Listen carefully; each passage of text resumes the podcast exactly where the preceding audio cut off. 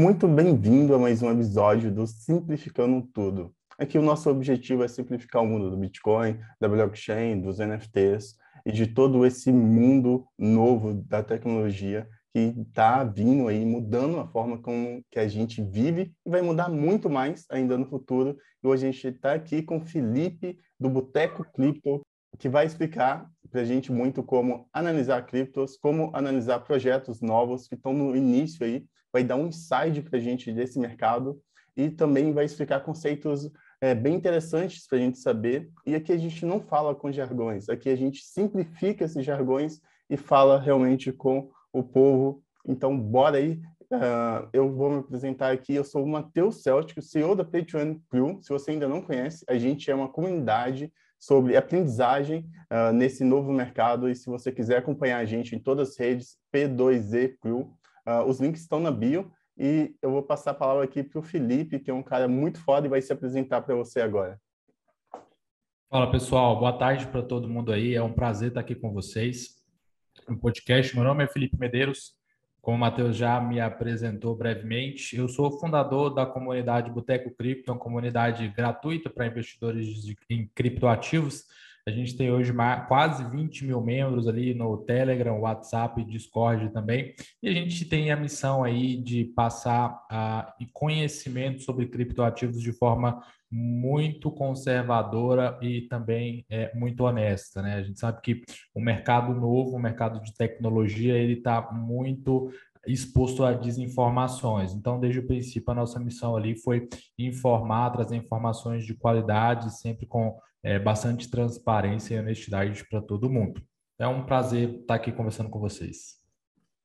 Muito obrigado. E, e esse, igual você falou, esse mercado é um mercado que tem muita gente que quer colocar na cabeça das pessoas que elas vão ficar ricas do nada, que vai entrar em um projeto, vai fazer 10 mil por cento em um mês. Mas, na verdade, esse é um projeto que está mudando o mundo. É um mercado que cresce ao longo dos anos. Se a gente pegar desde o seu início ali, o Bitcoin vem de 2009 ali, e desde o seu início ele vem trazendo evoluções, entregando evoluções ao longo do tempo, trazendo novas dinâmicas. Uh, depois do Bitcoin surgiu outras criptomoedas que fazem coisas bem diferentes e é um mercado que está mudando o mundo. Fala para gente, Felipe, como que você enxerga essa o Bitcoin, como que ele está mudando o mundo para você e como esse mercado está caminhando ao longo dos anos? Então, Matheus, cara, assim, é, toda nova tecnologia, né, no decorrer do tempo, ela trouxe sempre melhoras na vida da população, né, do cidadão, da pessoa comum.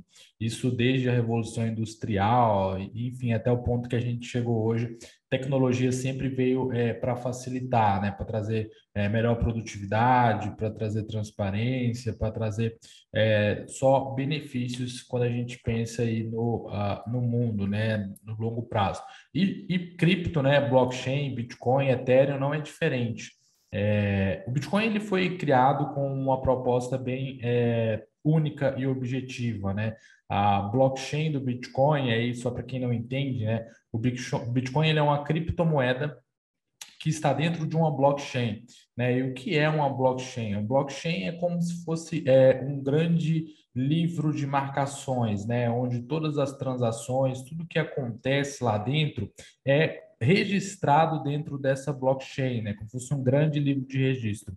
As pessoas gostam muito de usar um exemplo é, que é o banco imobiliário, né? Quem já jogou banco imobiliário com muitas pessoas sabe que sempre que a gente vai jogar assim, todo mundo leva um caderninho, né? Cada um tá com um caderno na mão. Para quê? Porque toda transação que acontece, a gente anota aquilo para ninguém roubar dentro do jogo, né? Para ninguém fraudar ali os valores e a quantidade de dinheiro que tem. E a blockchain é muito semelhante. É, é um, como se fosse um grande sistema financeiro que você consegue, através de tecnologia, validar todas as transações. Né? Então, o que a gente chama de é, blocos, eles têm validadores, e esses validadores são as pessoas que anotam as transações que acontecem no caderno e validam se aquelas transações financeiras que aconteceram dentro da blockchain, e não só transações financeiras, todas as transações, elas realmente aconteceram ou não. E isso é muito transparente e descentralizado, né? Porque qualquer pessoa pode enxergar o que aconteceu lá dentro, todas as pessoas podem acompanhar o processo de validação e podem até mesmo ser um validador. Então, é, blockchain, é, a blockchain do Bitcoin foi criada para ser um sistema financeiro mais transparente e descentralizado. É porque hoje, é, na época da criação do Bitcoin, foi logo após a crise do subprime, para quem nunca ouviu falar, foram, foi uh, precedeu a grande bolha imobiliária nos Estados Unidos. Então, a ideia do Bitcoin, esse sistema financeiro descentralizado, é não que, que o mundo, né, o investidor comum, as pessoas comuns, não estivessem sempre submetida à ingerência dos governos referente à impressão de dinheiro, a como a política monetária é conduzida. E, e, e o objetivo do Bitcoin é que ele servisse de moeda também, né? Ele foi criado lá atrás, toda a blockchain foi projetada e construída, esse grande livro é, de blocos, né, de, de, de informações, ele foi construído para que ele fosse unicamente, exclusivamente usado para ser uma moeda de troca, ok? Um, um ativo digital, um dinheiro digital, um e-cash, é, um dinheiro online. Então, e além de online, né, claro que já era um diferencial, porque na época a grande maioria das transações ainda eram feitas por dinheiro moeda, né, por nota física, dinheiro físico, na verdade. Isso também é, trazia o diferencial da descentralização e da emissão limitada. Né? O Bitcoin ele só tem é, uma emissão limitada a 21 milhões de unidades, enquanto o dinheiro fiduciário, né, o que é o dólar, o real, a libra, o euro, ele tem emissão ilimitada. Então, essa era a ideia né, do criador do Bitcoin, que o codinome é Satoshi Nakamoto, que na verdade ninguém sabe se o nome dele era mesmo Satoshi Nakamoto, ou se esse era um, é, um, um codinome, ou era uma equipe que se intitulou Satoshi Nakamoto, enfim, ninguém sabe quem era o dono do Bitcoin. E ele não é, expôs a sua identidade justamente com o propósito de é, se proteger e também tornar o Bitcoin ainda mais descentralizado. Né? Quando você não tem um dono, ninguém que tenha absoluto controle sobre aquilo ali, é, os governos não têm a quem é, pressionar, intimidar para desfazer todo esse é, negócio que estava nascendo ali, e também as pessoas passam a ter mais confiança porque não dependem de uma só pessoa, dependem é, de uma rede, né, de uma ideia. Então, Matheus, assim que foi criado né, o Bitcoin, por esse motivo que cripto nasceu. É, o fato é que depois do nascimento do Bitcoin, do, é, de tudo a, a ser é, gerado ali essa ideia, foram é, criadas né, diversas outras blockchains é, e blockchains até com outros objetivos. Enquanto o Bitcoin é uma blockchain com o único objetivo de ser uma blockchain que hospedaria a moeda, é, o ouro digital, né, a moeda de troca do mundo, a Ethereum, por exemplo, que é a, uma, a segunda maior blockchain hoje, ela foi criada para ser uma blockchain de uso geral, né, onde diversas aplicações podem ser construídas lá dentro. É, você tem uma tecnologia mais avançada que te permite não só criar um dinheiro digital ali dentro, te permite, através da linguagem de programação própria, de, através da, é, das, do que a gente chama de contratos inteligentes, que, é, explicando, são códigos de programação é, que são altamente, são autoexecutáveis e são imutáveis e também não podem ser alterados ou descumpridos ali depois de ativados, eles foram criados para que outras aplicações como finanças descentralizadas, né, que são finanças descentralizadas, que a gente chama de DeFi, é, são, é, são todas as, as os mecanismos do sistema financeiro tradicional, como uma bolsa de valores, é como um banco, né, um banco que você toma empréstimo, que você troca real por dólar, né, muda de câmbio, ou uma bolsa de valores que você compra uma ação da Petrobras, ou da Vale, ou do Bradesco, é, que, que você também consegue emprestar dinheiro, se for é, o caso, que você consegue fornecer liquidez, como você faz para o banco, quando você compra ali é, um título do banco, ou, ou deixa o seu seu dinheiro na conta corrente.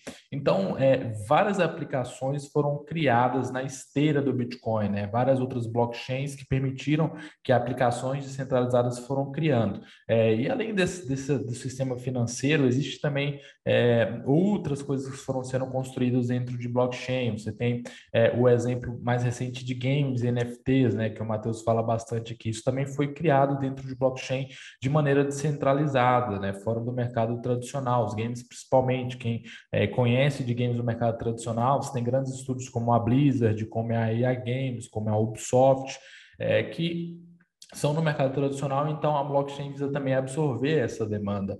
É, existe também ah, outras aplicações mais simples, como é, o Dropbox, né, que é um data manager, um armazenador, um gerenciador de dados. Então, também existem essas aplicações dentro de blockchain. É, serviços de streaming de áudio já também estão sendo criados dentro de blockchain. Então, assim, diversas aplicações vêm sendo criadas, né, dentro das blockchains então, e blockchain permite que isso seja feito de forma, como a gente já falou lá atrás, transparente e também descentralizadas. Né? Você não depende de uma empresa, você não depende de uma estrutura do mercado tradicional, né, do mundo físico para isso funcionar. Você faz isso através da tecnologia dos contratos inteligentes. Não sei se eu fui claro para explicar aí a blockchain e os seus efeitos no decorrer do tempo. É bem legal, é, você trouxe aí várias aplicações. Eu brinco que a blockchain é uma caixa de Pandora. Ela abriu um, todo um novo mercado, uma nova forma de enxergar o mundo e de fazer coisas também. Agora a gente consegue criar um mundo descentralizado onde que a gente não depende de confiança uh, em partes, como você falou do contrato inteligente. A gente consegue fazer contratos que, depois de assinados, a gente consegue verificar dados para ver se ele foi cumprido e o pagamento, por exemplo, pode ser executado automaticamente. Você não depende de confiar em uma pessoa, você está confiando no código ali escrito que pode ser, e sempre é o ditado dos principais projetos, pelo menos, e trouxe uma nova forma de criar valor, uma nova forma de distribuição de riquezas também, e de criar empresas mais em volta da comunidade, porque a gente vê hoje um sistema de pirâmide é, nas empresas, o CEO, o diretor, vai sempre descendo ali e que normalmente vem de tudo de cima para baixo. Uh, hoje a gente com esse sistema a gente consegue criar um meio que um efeito de rede também nas empresas, é, graças à blockchain e algo chamado de DAO, que é, é, é em português seria organizações descentralizadas autônomas, que a gente ainda não está nesse nível, é muito poucas uh, que a gente consegue, é muito, eu acho que não existe nenhuma organização que está no nível 100% autônoma e descentralizada, a gente está num processo muito inicial ainda desse novo modelo de gerenciamento de organizações e muito experimental, mas é uma nova forma aí também que com a blockchain a gente vai conseguir ter um novo modelo de negócios aí para o mundo uh, empresarial também, é, um novo modelo de governança que pode ser usado para comunidades, para ah, países no futuro, quem sabe, e muito, muitas outras aplicações. Então, a gente vê que a blockchain tem esse poder ilimitado de criar aplicações e que, ao longo do tempo, ela está sempre trazendo coisas novas. Então, eu mal posso esperar para o próximo ano para ver o que vai acontecer e isso é fantástico. Só que isso traz também um perigo muito grande, que as pessoas estão prometendo coisas aí inviáveis, as pessoas estão pegando dinheiro, arrecadando dinheiro com forma de tokens ou NFTs, e na verdade elas não estão fazendo os tokens e NFTs para um fim, mas sim para criar uma pirâmide. No Brasil, isso que mais acontece infelizmente. E eu queria pedir ao Felipe para ele falar um pouco como identificar um projeto real que está criando um valor de uma pirâmide. Qual é essa diferença? O que você olha ali primeiro para você identificar isso? Claro, Matheus. Cara, assim, quando a gente fala de pirâmide, né, é algo que não é novo, né, não é exclusivo de, é, do mundo cripto, né, as pessoas atribuem muito aí, a gente teve uma narrativa muito ruim é, de 2016 ali até 2020, todas as matérias que você via na mídia tradicional até no Fantástico já saiu diversas vezes ali, era relacionando o Bitcoin à pirâmide, né? Há pessoas que se aproveitaram ali para fazer esquemas fraudulentos de pirâmide.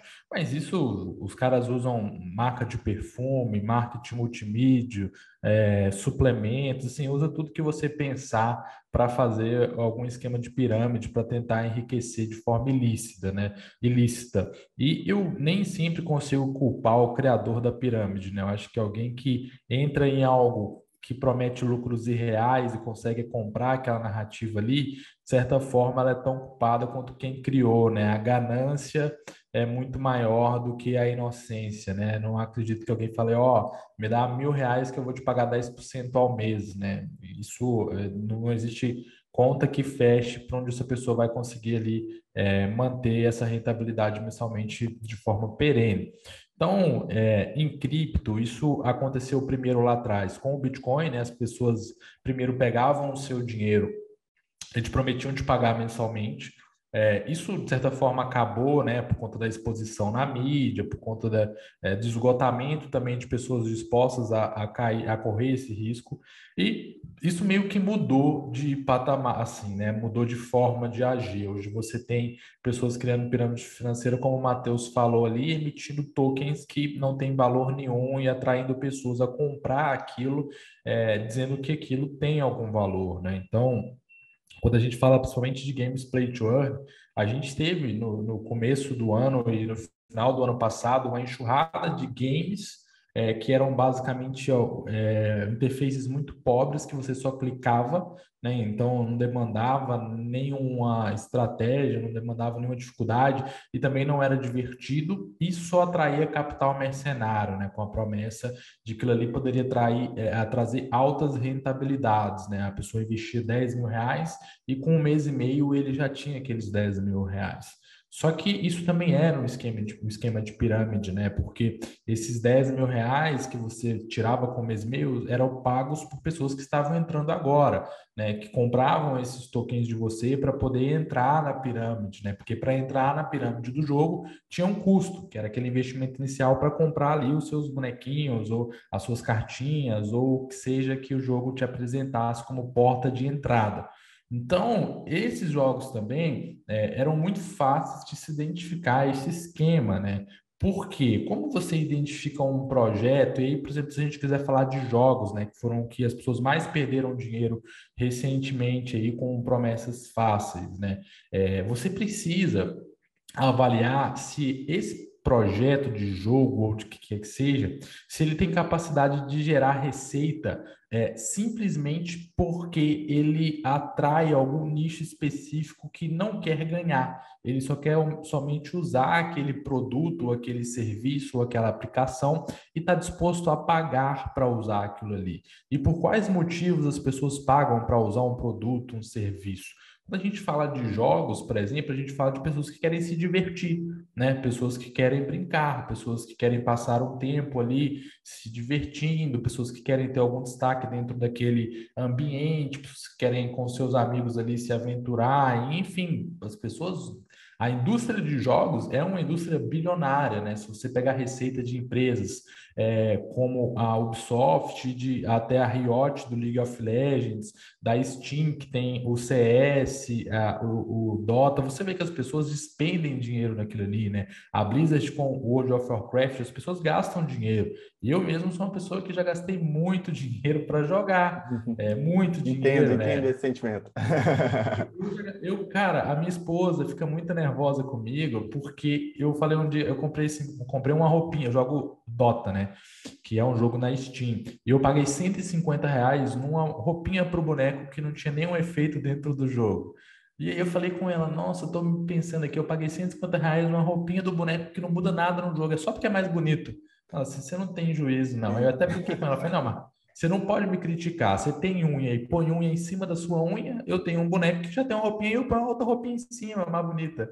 Então, assim, as pessoas gastam com isso, né? Então, existe uma forma, assim, de você criar um projeto de game, por exemplo, que ele se capitalize, né? Que ele faça sentido. Mas, para isso, pessoas como eu fiz lá no, no, Dota e pessoas fazem recentemente em todas as indústrias de jogos, elas têm que estar dispostas a colocar um dinheiro ali para se divertir e não esperar nenhum retorno em troca disso, igual eu não espero nenhum retorno em troca do dinheiro que eu coloquei nos games no decorrer da minha vida.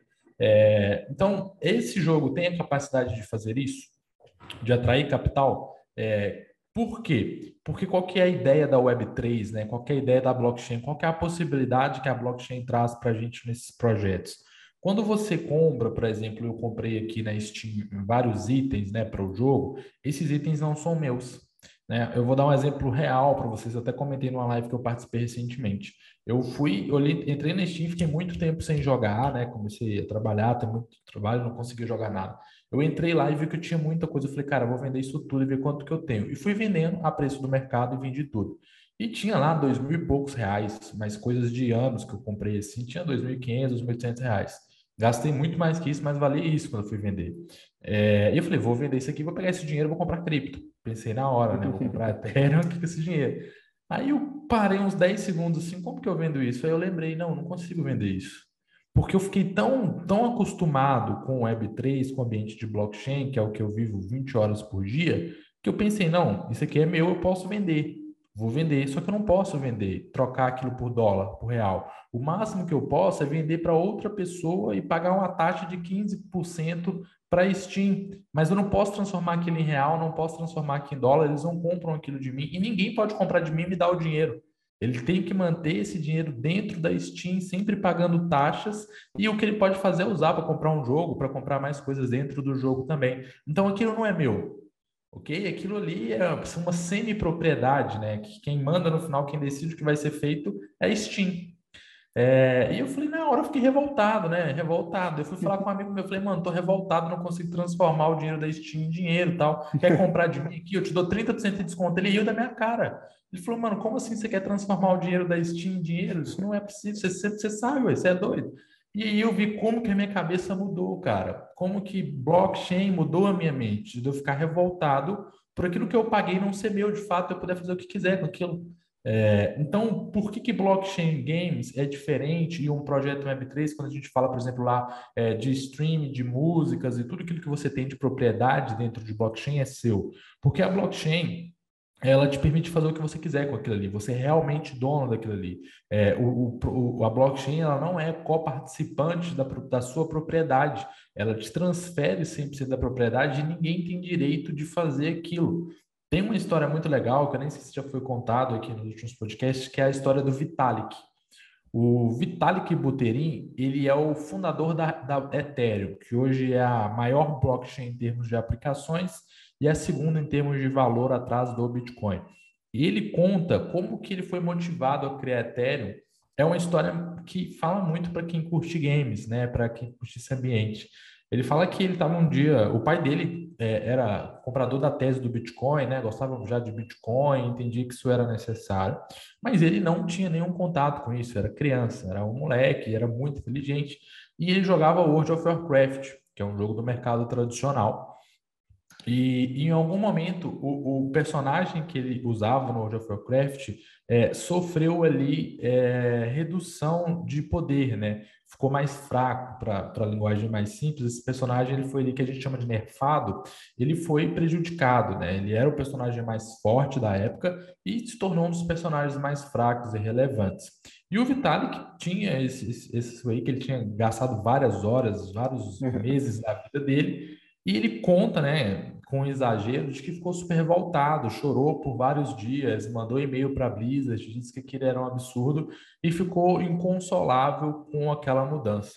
E ele disse que a partir dali ele nunca mais jogou World of Warcraft e colocou na cabeça dele, né, por aquilo que ele já tinha ouvido do pai dele, que ele poderia criar também, se a moeda descentralizada que não tinha um dono poderia ser criado, ele acha que o jogo é, poderia ser criado também de forma descentralizada, sem ter, sem ter que ter um dono, né? Alguém que decidisse sem ouvir ninguém, porque a Blizzard não perguntou para ninguém se ela poderia fazer aquilo ali, se era legal, se não teve uma votação, não teve nada. Eles simplesmente decidiram sem avisar e sem consultar. Então, a partir daí, ele começou a pensar isso, porque as empresas poderiam decidir sobre propriedade dos outros, né? Aquilo que os outros gastaram muito tempo para construir. E isso se aplica não só a jogos, né? Se a gente for avaliar royalties de música, é, royalties de obras de arte, é, sobre dados que são alocados na rede, sobre dados que você transfere propriedade para quando você vai é, navegar na internet, por exemplo, é, quem nunca está é, conversando com alguém e falou, cara, nossa, eu preciso comprar um tênis para jogar futsal né? Comecei a jogar futsal ali e comenta com alguém na rua primeira vez na vida. No, no... E aí, quando abre o celular, entra no site aleatório, globo.com, o primeiro que anuncia que tem lá é um tênis de futsal. Você fala, você fala esse que é o diabo. Tem condição. Eu nunca Não pesquisei. É, eu nunca pesquisei por que, que tem um tênis de futsal na Netshoes me vendendo aqui. Eu só falei com o cara como é que ele sabe, estou lendo a minha mente. Não, é porque todos esses dados que você produz não são seus. O que você fala perto do seu celular, é o microfone da Google capta, né? Está conectado ali. É Alexa. A Alexa, é a Siri, a Alexa, é a Cortana aqui do Windows, tudo isso, esses dados não são seus, né? Eles são de uma empresa que vende esses dados. Para quem que eles vendem? Para quem oferece o produto que você deseja. Então ele vê, pô, o Felipe digitou aqui é, ou conversou com alguém é, sobre tênis. Vou vender isso aqui para empresas que vendem tênis. Ele falou sobre é, ar-condicionado, está muito calor. Ele está conversando com alguém no WhatsApp sobre isso. Falou para o amigo dele: Nossa, cara, que calor. Aí todo mundo que diz calor, ele vende para uma empresa que negocia ar-condicionado. E essa pessoa fica anunciando para você para te induzir a comprar aquilo. Então, por que, que isso não parece nada, mas é muito ruim? Porque, cara, esses dados deveriam ser seus, você deveria ter direito sobre isso. Primeiro, você deveria ter privacidade de, desses dados não serem vazados. E se você quer abrir mão dessa privacidade, você deveria ter direito de negociar isso. Então, é, blockchain, é, ele te dá essa possibilidade de você navegar numa internet em que você é dono dos seus dados né, em tudo aquilo que não só o que você produz de conteúdo ou o que você compra, né, para seja ali um personagem de um jogo, é, uma música que você é, tem criada e, enfim na internet, ou seja uma arte, tudo, tudo que você produz ele passa a ser realmente seu e você pode negociar aquilo livremente com o que você quiser, né? Você deixa de ser é, de ter que ter todo o seu conteúdo é, que você produz de forma é, individual compartilhado com grandes empresas de tecnologia e até mesmo com governos. Então, esse é um dos propósitos hoje da blockchain e, e assim, quando você, voltando no tema lá atrás, né, como que você vai identificar um projeto cripto? É, você tem que primeiro ver a capacidade disso gerar receita, né? Olha o tanto de coisa que eu falei. Se você vê um projeto lá atrás que ele é, tem uma demanda que as pessoas querem entrar lá para jogar, isso faz sentido, né? Porque vai ter uma contraparte. Eu não vou vender os meus bonecos para Steam, pagar uma taxa de 20%, 15%. Eu vou poder transformar aquilo em dólar e vender para outras pessoas que vão querer se divertir. Então, existe alguém colocando dinheiro ali. Aí, todos esses outros pontos que eu falei, é um projeto que é de alocação descentralizada de dados, como se fosse um Dropbox, um AWS, eu vou guardar dados na nuvem, dados que são imutáveis, etc. É, isso faz sentido. Por quê? Porque pessoas vão pagar para fazer isso. Né? A tecnologia não é gratuita. Você não vai alocar dados na nuvem de graça também. Existe um custo operacional. Esse custo operacional ele vai gerar receita também, pessoas vão pagar. Então, essa receita pode ser dividida por quem tem um token. Então, faz sentido comprar isso? De certa forma, faz.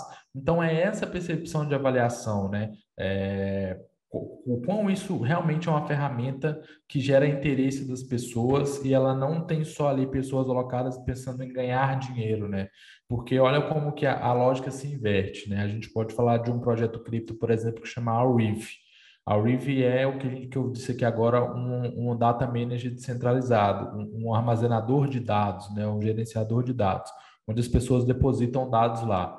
É, os jogos em blockchains que a gente viu lá atrás e várias pirâmides, a lógica seria, cara, coloque um dado aqui, armazene, você paga mil reais para começar a armazenar, mas você vai ganhar 10 mil reais se você é, ficar aqui muito tempo armazenando dados para as pessoas aqui de forma descentralizada. Pô, como isso sustenta? Se eu só pago mil reais para entrar e com três meses eu recebo 10 mil, de onde vem esse dinheiro? Né? As pessoas precisam ter essa lógica também. Agora em Aurive, não. Você vai pensar o seguinte: olha, eu posso armazenar e pago mil reais. É o custo para armazenar aquilo ali. Mas se eu quiser é, oferecer armazenamento de dados, não tem, não, não, eu não preciso pagar mil reais para entrar nada. Eu posso oferecer o meu HD aqui como esse espaço, é, ou a minha capacidade de é, força computacional, e eu recebo por isso. Mas eu recebo porque alguém na outra ponta está pagando mil porque ele precisa armazenar. Não é porque ele vai armazenar e ganhar dinheiro em troca. Ele só precisa. Ele tem que colocar as informações ali da empresa dele, é, do, do, do, do, servidor da empresa dele, ou das, das informações que ele precisa que nunca sejam apagadas, as informações que não podem ficar ali no HD suscetíveis a ter um problema. Então, isso faz bastante sentido. Então, para as pessoas conseguirem, no primeiro momento, fugir de pirâmides, elas precisam ter essa ótica mais crítica e mais simples até de oferta e demanda demanda. Sim. Uh, você falou vários pontos muito interessantes. Eu vou começar por esse primeiro ponto, que é como encontrar um projeto ali que faz sentido. Eu acho que tudo que você falou a gente pode simplificar e falar que você tem que encontrar um produto, alguém que está construindo algo que tenha pessoas interessadas, reais, que comprove aquilo, seja, às vezes o produto não está pronto, mas tem concorrentes ou tem pessoas indo no Google e pesquisar como que eu compro, uh, como, que eu armazeno, como que eu armazeno dados na internet sem ser rastreados, ou como é que eu armazeno dados na internet sem o Google saber disso e usar meus dados para outras coisas. Uh, é bem interessante. E também na parte de jogos, eu venho falando muito e pegando muito na tecla que eu acredito que o futuro dos jogos Play to Earn é muito mais NFT do que tokens, na minha concepção, pelo menos. Porque o que, que já funciona hoje, todo mundo sabe que funciona. São jogos divertidos, legais, que a gente passa horas por dia jogando, uh, às vezes, e que você joga e paga ali para ter uma skin, você paga ali para ter um item cosmético, e você, aquilo não faz diferença tanto na gameplay, mas você gosta do personagem, você se identifica com o personagem, e você está ali gastando tempo do seu dia e você quer ter algo mais bonito, algo mais legal que te dê uma sensação, às vezes, até de status online, que você tem um skin bem legal assim, todo mundo olha, olha aquele cara, tem um skin super legal. Eu acho que o futuro dos games Play to Earn está mais nessa vibe. Eu também acredito que existe MMOs que você vai ter o seu personagem, vai poder upar e vender ele. Isso já existe no caso do MIFO. Uh, e eu acho que isso vai ser algo bem maior no futuro. O MIFO, ele, na minha concepção, ele tem um problema muito grande no Token Economics, mas a gente pega para olhar o mercado como todo. Todo mercado, todo jogo que tem essa emissão de tokens tem um problema muito grande na Token Economics. Porque, na minha concepção, eles estão focados em gerar valor instantâneo ali para quem está gastando tempo, que é esse token que ganha algo, uh, sem gerar um valor para a rede, sem gerar um valor para o game em si. Eu acho que isso é uma coisa que vai ser é, modificado ao longo dos próximos meses, anos aí, que é algo que todo mundo quer descobrir como fazer. E os melhores projetos que eu vejo hoje é, no mercado de Play to Earn, alguns têm tokens, mas esses tokens são de governança, que são tokens que servem para decidir o futuro do jogo, como o Felipe estava falando ali, uh, você vai ser tokens que você vai usar para, pô, eu quero que o balanceamento do jogo está muito ruim, vamos mudar, aí todo mundo vai lá e vota para mudar o balanceamento do jogo. Uh, e eu acho bem legal essa pegada, só que eu não sei o quão de valor tem nisso para jogos que estão iniciando e não tem ninguém lá dentro ainda. Eu acho que o mercado de jogos Play to One é algo muito novo, algo que, na minha concepção, tem um, um potencial de disrupção gigante, mas é algo que a gente não sabe ainda como vai funcionar exatamente da melhor maneira possível. Diferente que a gente já sabe como que o Bitcoin vai funcionar. O Bitcoin tem uma única visão, um único propósito e ele faz aquilo muito bem. Uh, agora, a gente pega outro tipo de blockchains, como a Ethereum, que tem milhares de aplicações dentro que cada uma pode fazer alguma coisa diferente. Aí já é, é um outro ponto. Mas, voltando para o início de novo, o importante aqui é você identificar que o projeto realmente tem demanda, pessoas interessadas em usar o produto ou o jogo ou o que, que eles estão produzindo, simplesmente porque o produto agrega valor e é um produto útil, utilidade, é útil para a pessoa, ela facilita a vida da pessoa ou agrega algum valor em algum sentido para a vida da pessoa e ela vai estar a fim de usar aquilo sem pensar, tipo, eu vou colocar dinheiro nisso para ter que ganhar. Aí vem o outro lado, né, que são os investidores, que talvez seja eu, seja você, que vê esse outro lado interessado nesse projeto e a gente coloca dinheiro para ajudar o projeto a construir o produto, a, ajudar o projeto a ganhar mercado ou seja o que for. Ou ver, é, por ver essa necessidade do outro lado. Eu acho que esse é o principal ponto em economia, né? A gente falando em economia, oferta e demanda é o principal ponto. E eu acho que essas outras falas suas sobre o Web3, para quem não sabe ainda o que é o Web3, a gente começou o Web 1, na minha concepção, pelo menos na década de 90, comercial, onde que você ia no Google, ia no yahoo.com.br ali, clicava em um link e ia para outro link, depois lia um pouco, tinha uma imagem ou outra, essa era o Web 1. A Web 2, 2004 até hoje, a gente está em processo de transição, que é quando a gente, como usuário, começou a criar uh, informações, a gente começou a criar comunidades, colocar vídeo no YouTube, postar no Facebook, postar no Twitter, a nos expressar na internet. Então, ali foi criadas as primeiras comunidades e hoje a gente está em um processo de início de Web3, que é onde que a gente falhou na Web2, na minha concepção, é que quem que é o dono de tudo que a gente faz online ali é o Facebook, é o Google, é a Amazon, Agora a gente está pegando e tentando inverter essa lógica e, em vez de só produzir e entregar valor para essas empresas gigantes que controlam o mercado da tecnologia hoje, uh, nós estamos tentando criar e entregar esse valor para a gente mesmo, para todo mundo ganhar. A empresa que fornece o serviço ganhar também, mas a gente também ganhar pelo aquilo que a gente faz.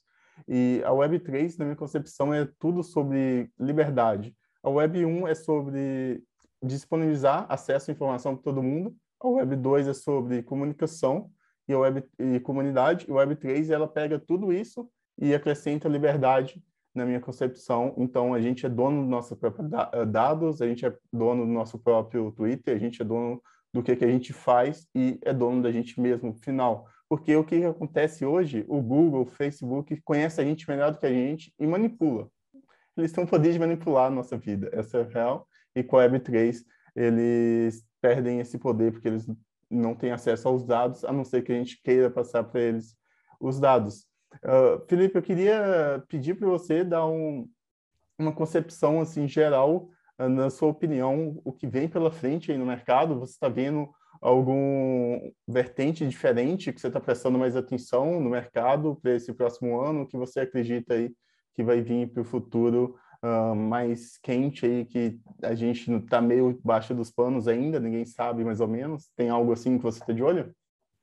Eu tenho, cara, uma tese principal e uma é, subtese, assim, para desenrolar depois da primeira tese, tá? A minha primeira tese é que os ativos mais valorizados em cripto para os próximos anos, eles vão ser as plataformas de contratos inteligentes, que são as blockchains, né? A gente já falou aqui da, da Ethereum, é, existe também a blockchain Solana, a blockchain Avalanche, a blockchain Phantom. Existem diversas blockchains com, finalidades algumas parecidas e outras finalidades mais específicas, né? E até características diferentes que proporcionam é, essas blockchains terem é, nichos próprios de é, usuários, tá? E dando um exemplo da Solana, que muito provavelmente vai ser a blockchain mais utilizada para blockchain games. É, você tem a Avalanche, que vai ser utilizada por empresas privadas que precisam construir os seus é, sistemas, né, os seus, as suas aplicações de forma mais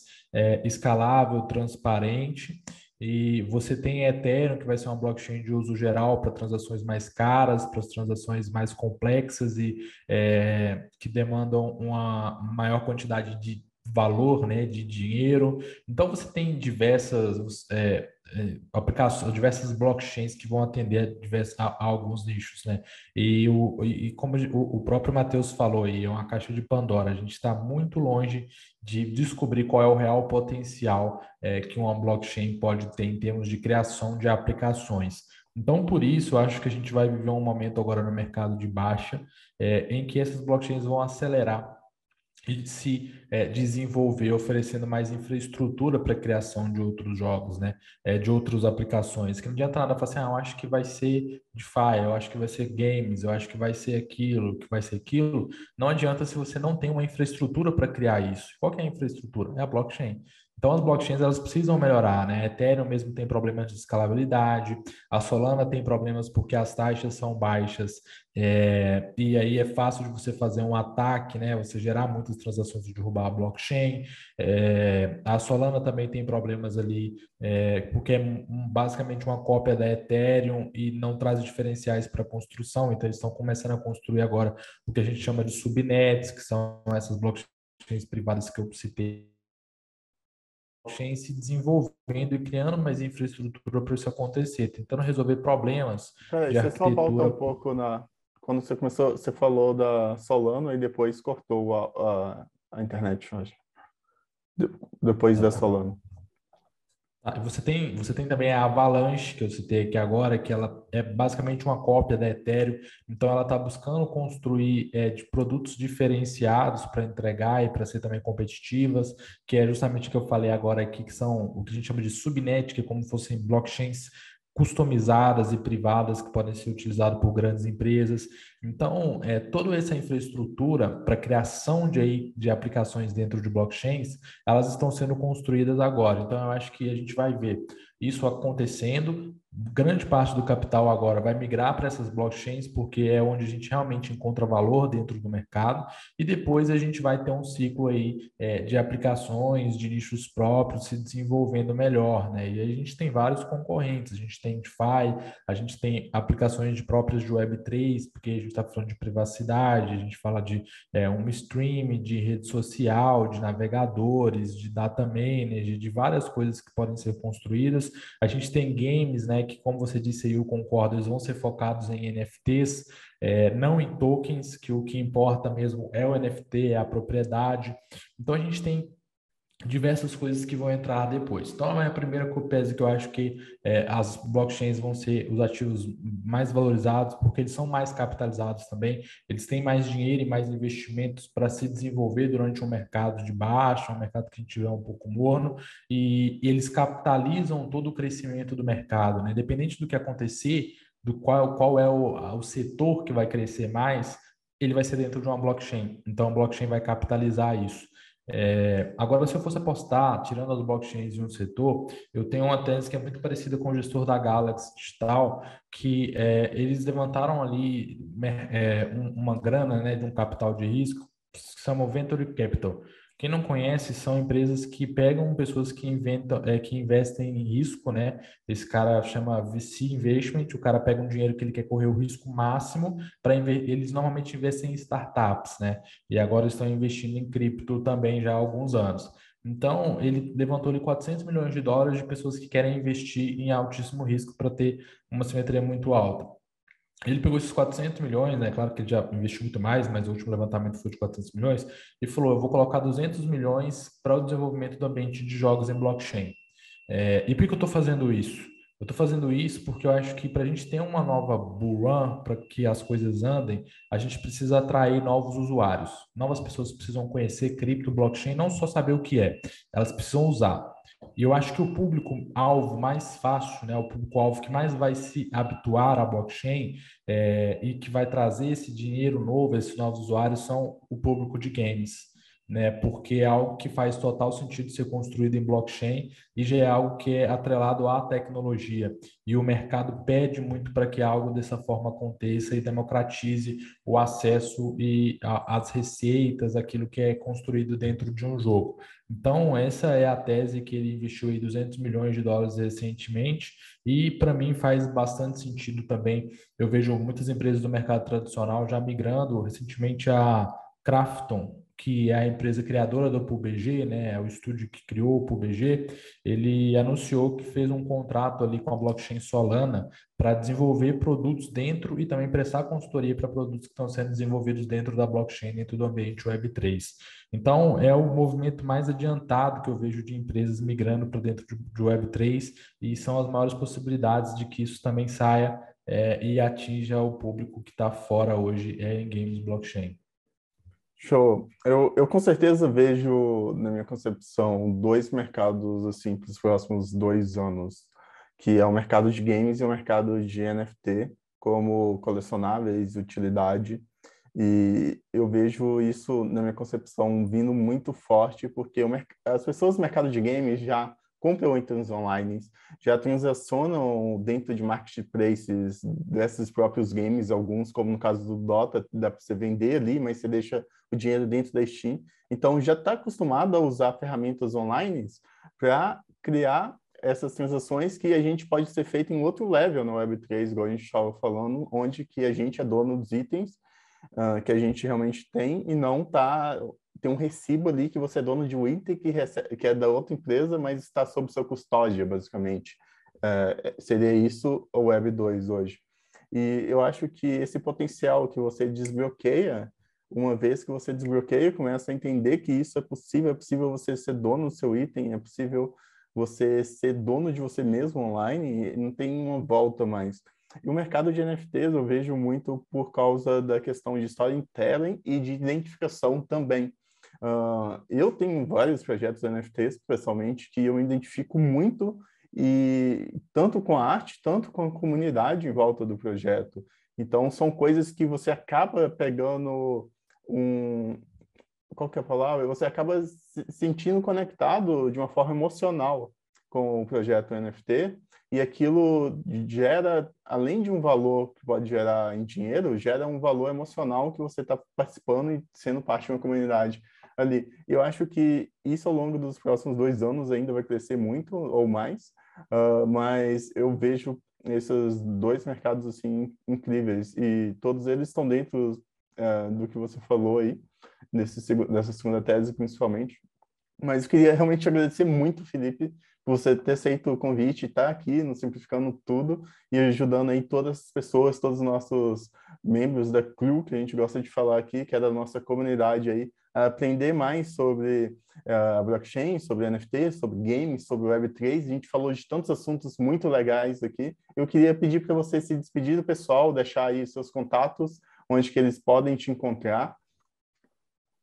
Claro, foi um, foi um prazer estar aqui com o Matheus, falando para vocês. Sempre bom poder conversar e falar de cripto. É, as minhas redes sociais, eu uso ali principalmente o Twitter e o Instagram. No Twitter, meu arroba é arroba M3DeirosFelipe e no Instagram é o contrário, né? Arroba Felipe M3Deiros, né? Então, no Twitter, Medeiros Felipe e no Instagram, Felipe Medeiros, sempre usando o E ali no, depois do M de Medeiros. Então, vocês podem me encontrar lá, eu estou produzindo sempre bastante conteúdo e trazendo bastante opinião e informação gratuita lá. Show, muito obrigado, Cleo. Até o próximo episódio, tamo junto.